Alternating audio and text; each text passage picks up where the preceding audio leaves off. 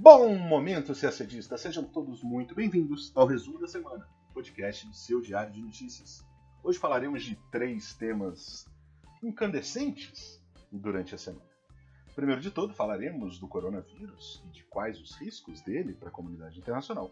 Depois falaremos da economia indiana, e que apresenta alguns sinais de enfraquecimento. E por fim, falaremos uh, do assunto favorito desse podcast, favorito não, né? Mas o que mais vezes apareceu por aqui. Brexit, que finalmente chega a alguma conclusão na madrugada de hoje. E a partir daí entra num período de transição que vai até o final do ano. Ok? Uh, além disso, é... a gente queria agradecer a todo mundo que participou da semana com os aprovados, foi muito bacana, mais de 800 pessoas participaram, a gente ficou muito feliz com isso tudo. E vamos pedir para que vocês fiquem de olho aí que essa semana, ou no máximo semana que vem, a gente vai ter bastante novidade. Além disso, semana que vem vai ter semana de passe livre para os cursos de discursiva de francês e castelhano no IDEG. Uh, o francês, salvo, se não me falha a memória, vai ser na quarta-feira, às 5 da tarde. E o espanhol vai ser às sextas-feiras, às 5 da tarde. Ok? Então, nos seguimos aqui com a nossa programação. Espero que vocês gostem. Um abraço.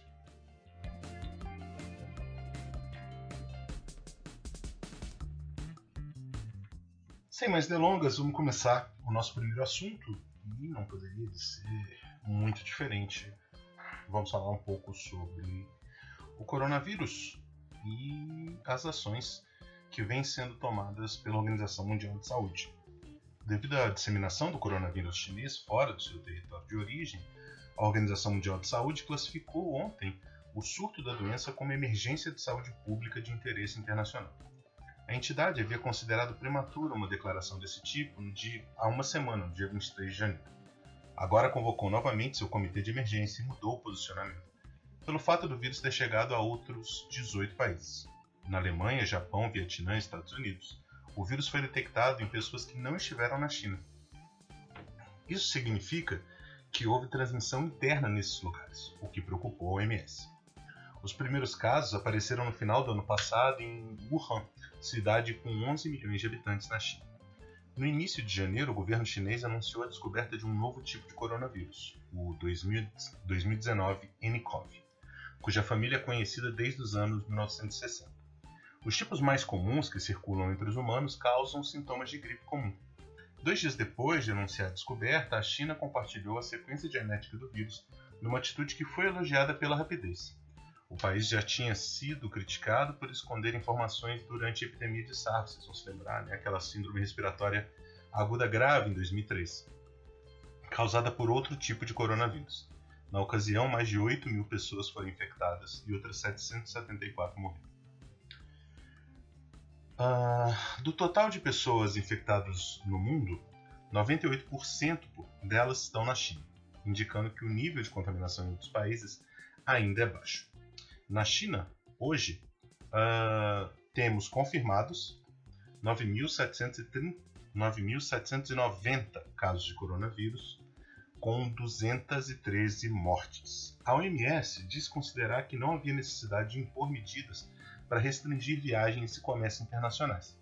O órgão faz apenas recomendações sobre viagens, quarentenas, triagem e tratamento, além de estabelecer protocolos básicos de ação. Alguns países, como o Brasil, já vinham desaconselhando viagens para a China. Segundo o diretor-geral da OMS, Tedros Adhanom Ghebreyesus, né? fácil o nomezinho dele, uh, embora esse número pessoas infectadas seja relativamente pequeno, em comparação com o registrado na China, devemos agir juntos agora para limitar uma futura propagação. Não sabemos o, o, tipo de dano que esse novo coronavírus pode causar se ele se espalhar por um país com um sistema de saúde mais frágil. Precisamos agir agora para ajudar os países a se preparar para essa possibilidade. Por todas essas razões, se declara emergência de saúde pública de interesse internacional. As infecções que têm sido observadas, especialmente em países de hemisfério norte, que estão no inverno. Mas o que, que é uma epidemia internacional?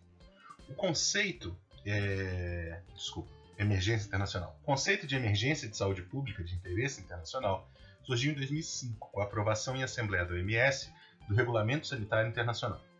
Esse instrumento jurídico, que envolve 196 países, tem como objetivo ajudá-los a prevenir, proteger, controlar e dar uma resposta de saúde pública contra a propagação internacional de doenças. As medidas a serem tomadas devem buscar não interferir no tráfego e no comércio internacionais.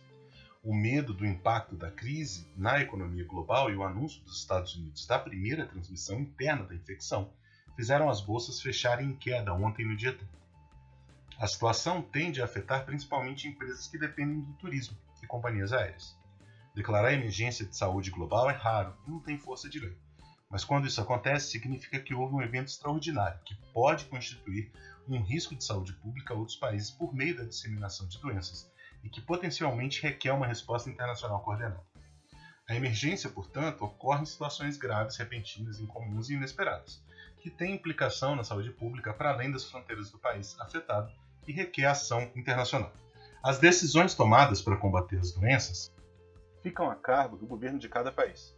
São eles que vão decidir se fecham fronteiras, que a Rússia fez ontem né, em relação à China, ou cancelam voos. Com o anúncio de emergência em relação ao coronavírus chinês, foi a sexta vez desde 2005 em que a OMS declarou uma situação desse tipo. As anteriores foram 2009, a gripe H1N1, 2014, poliomielite, 2014, 2014 também ebola, 2016 o Zika vírus e 2019 o ebola. E no Brasil, como é que está essa situação? Até quinta-feira, o país não tinha nenhum caso confirmado de coronavírus chinês, embora nove casos fossem considerados suspeitos e aguardassem o resultado de exames para serem descartados ou não.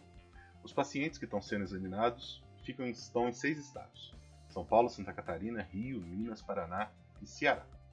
E todos eles estiveram na China. O Ministério da Saúde montou um centro de operações de emergência, formado por especialistas para monitorar possíveis casos. Há avisos sonoros nos aeroportos. E o governo trabalha com nível 2 de alerta. E quais são os graus de alerta que a gente usa aqui no país? O 1 um é um alerta inicial, que tem como objetivo preparar a rede de saúde. O 2, que é o que a gente está agora, indica um risco iminente da entrada do vírus no país devido à chegada de pessoas vindas da região onde ele se originou. É aqui né, que a gente está desde 28 de janeiro. E o nível 3 é o caso de emergência em saúde pública, que pode acontecer se o primeiro caso de coronavírus for confirmado aqui no país. Então, gente, tomemos bastante cuidado aí em qualquer sinal de, de coisas estranhas. Se você teve na China, se teve contato com alguém que teve na China recentemente, na área contaminada, por favor, busque ajuda médica. Busque ajuda médica. Pronto, é isso.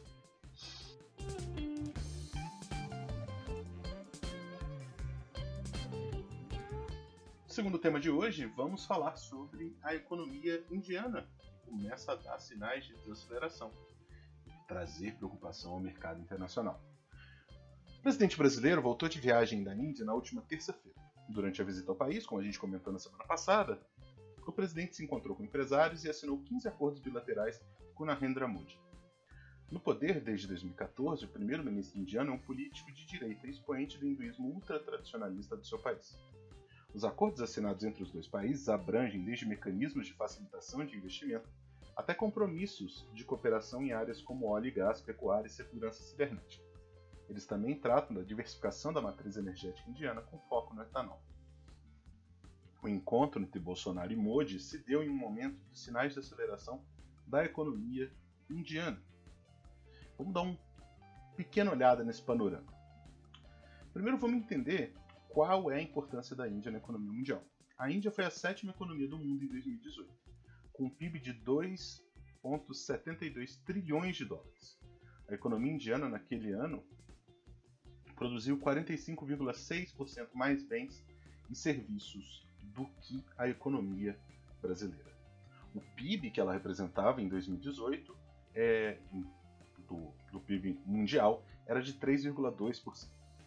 Em relatório publicado em outubro do ano passado, o FMI projetou que o produto interno bruto indiano ultrapassaria, no ano passado, os de França e Reino Unido.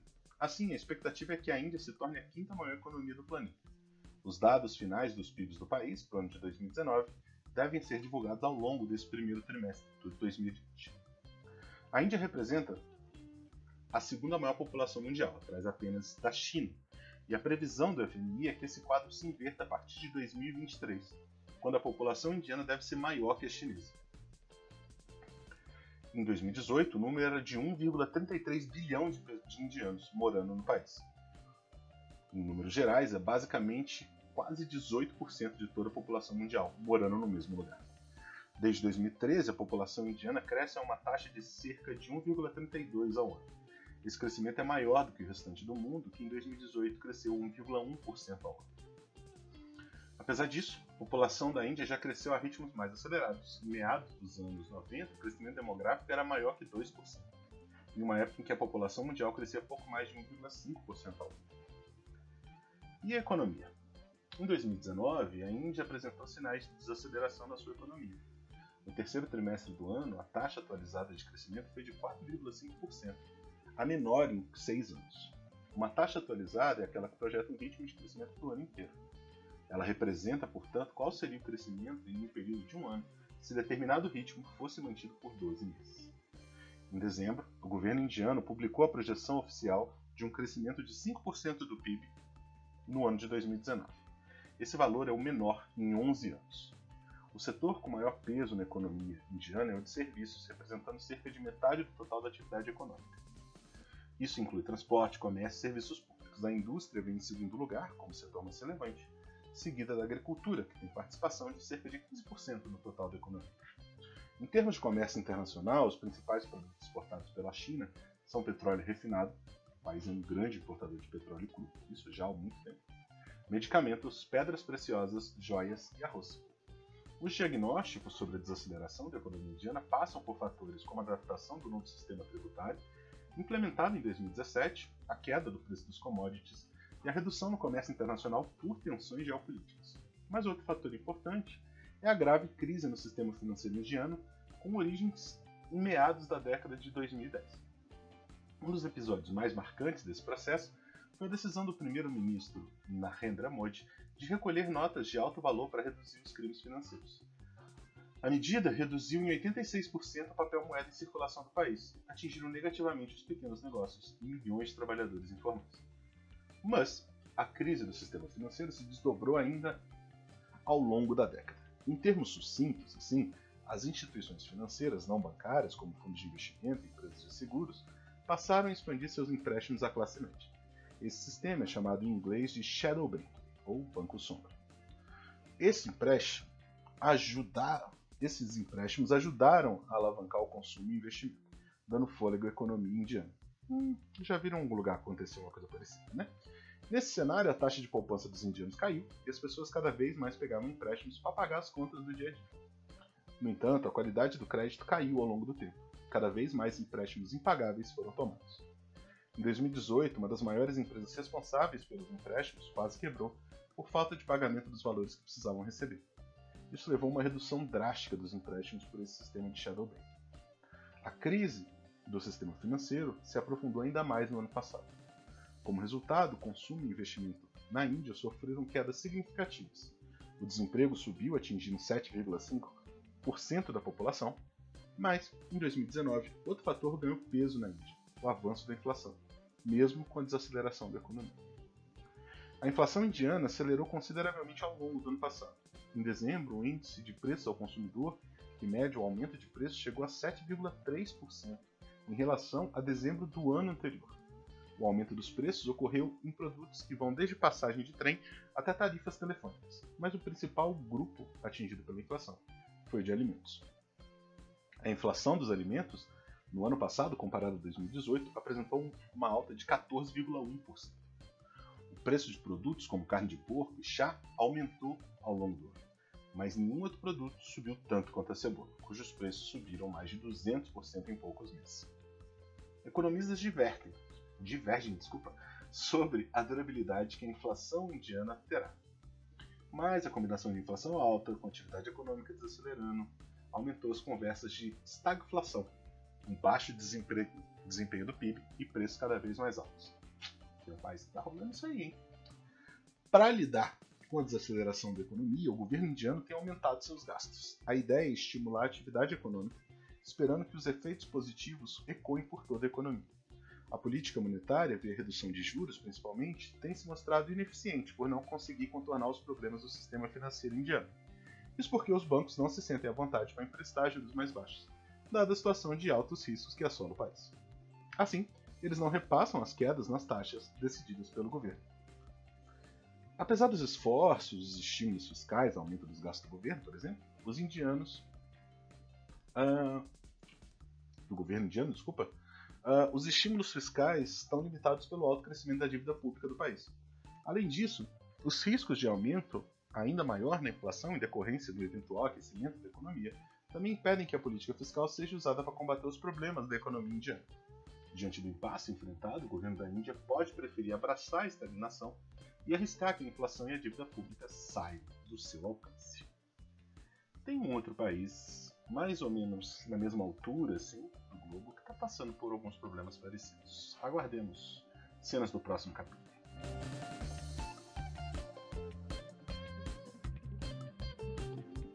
Chegou o grande dia, meus caros colegas que acompanham este podcast mais ou menos oito meses, né? Daqui a pouco completamos um ano de, de resumo. Chegou o grande dia, essa meia-noite da sexta-feira para o sábado, no dia 31 do 1, depois de quase 50 anos de afiliação e três anos e meio de muitas idas e vindas, incertezas políticas e econômicas, o Brexit vai acontecer. É verdade que o país não estará mais representado nas instituições europeias, mas a partir disso, num primeiro momento, quase tudo fica igual.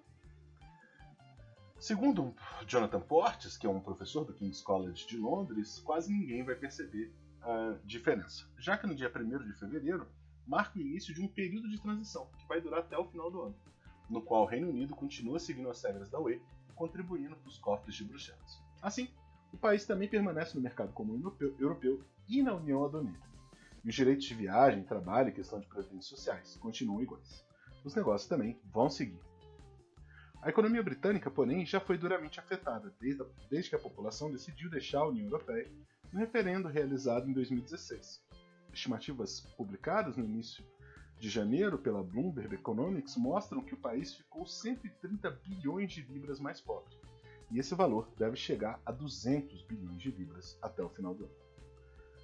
Na quinta-feira, o Bank of England, o Banco Central inglês, né, uh, revisou para baixo suas provisões de crescimento. Em 2020, é, é esperado uma expansão de apenas 0,8% e não mais de 1,2%, como em novembro passado.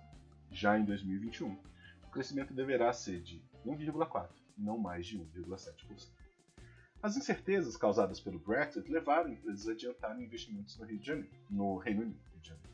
A queda da Libra elevou a inflação, o que por sua vez reduziu o consumo interno. E o mercado de ações teve um desempenho pior que dos Estados Unidos ou da China. Alguns empresários esperam ser beneficiados por um forte aumento dos investimentos públicos, mas muitos economistas acreditam que o impulso pós-Brexit terá muita, uma vida muito curta. Nesse sábado começa o período de transição de 11 meses, no qual a União Europeia e Reino Unido poderão definir mais, detalhes sua futura relação comercial. Londres já afirmou que busca um acordo de livre comércio nos modelos existentes entre a União Europeia e o Canadá. Bruxelas argumenta que em tão pouco tempo, apenas o um acordo básico vai ser possível. Isso a gente comentou tem mais ou menos umas duas semanas, né? Que para qualquer tipo de acordo, todos os países da União Europeia precisam concordar. E vocês sabem né, que o governo britânico não foi dos mais simpáticos com alguns dos países. Então, as negociações, talvez, os diplomatas britânicos vão ter bastante trabalho. Seguindo aqui. As negociações de fato só começam em março, e diplomatas europeus afirmam que o período de transição terá necessariamente que ser ampliado, pois negociações do gênero costumam durar anos e não meses. Para Boris Johnson, atual primeiro-ministro, não haverá nenhum tipo de adiamento. Uh, a, se, o professor Portes afirma que, pelo aspecto político, a pressão do tempo é secundária. A questão que realmente importa é que há espaço para um acordo.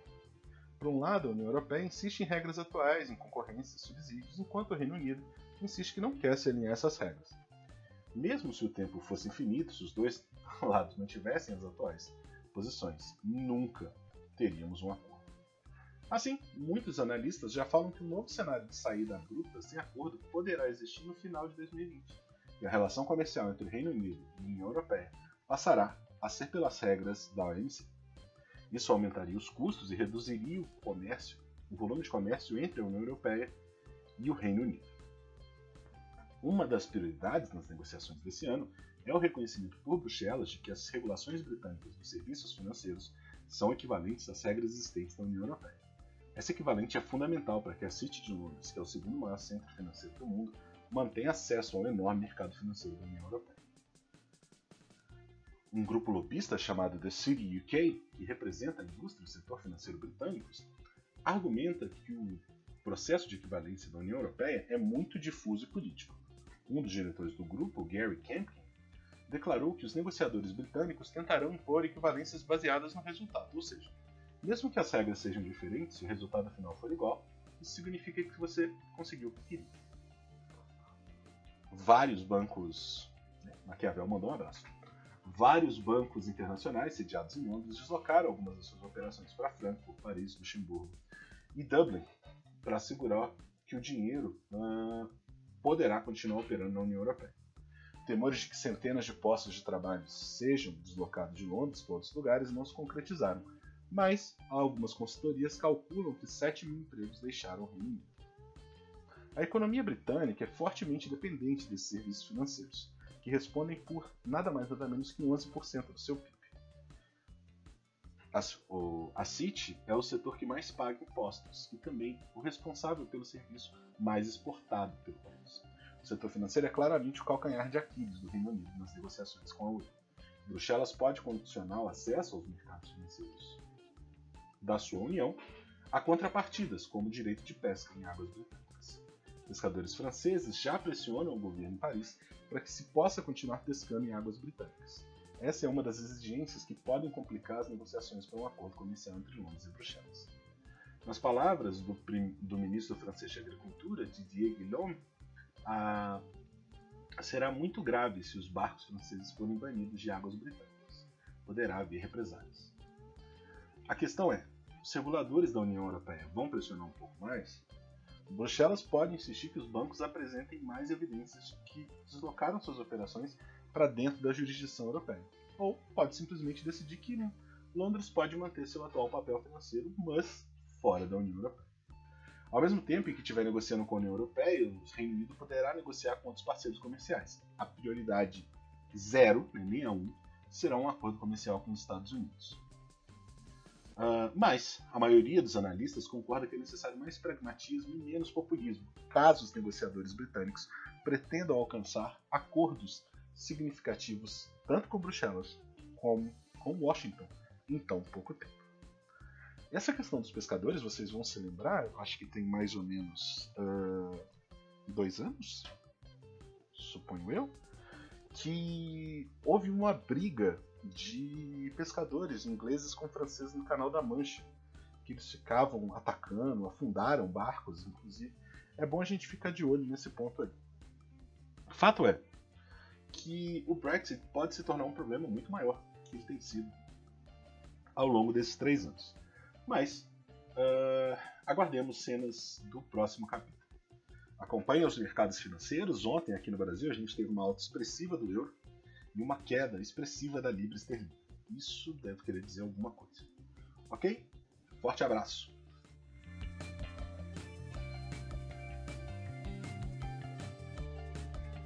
E com isso, chegamos ao fim de mais um resumo da semana. Esperamos que vocês tenham gostado bastante do nosso pro programa. Se você ainda não se inscreveu no Diário de Notícias por algum motivo, entre agora no site www.ideg.com.br e se inscreva. Você vai receber de graça uma seleção de notícias diárias no seu e-mail, com o que realmente importa, para se manter atualizado para o CACD. Nos encontramos então na semana que vem. Esse programa teve a produção e edição de Ryan Faller, a mon... oh, desculpa, de Karina Falker, a edição e a montagem de Ryan Faller e a pesquisa, produção e narração desse que vos fala, Thiago Miranda. Até semana que vem.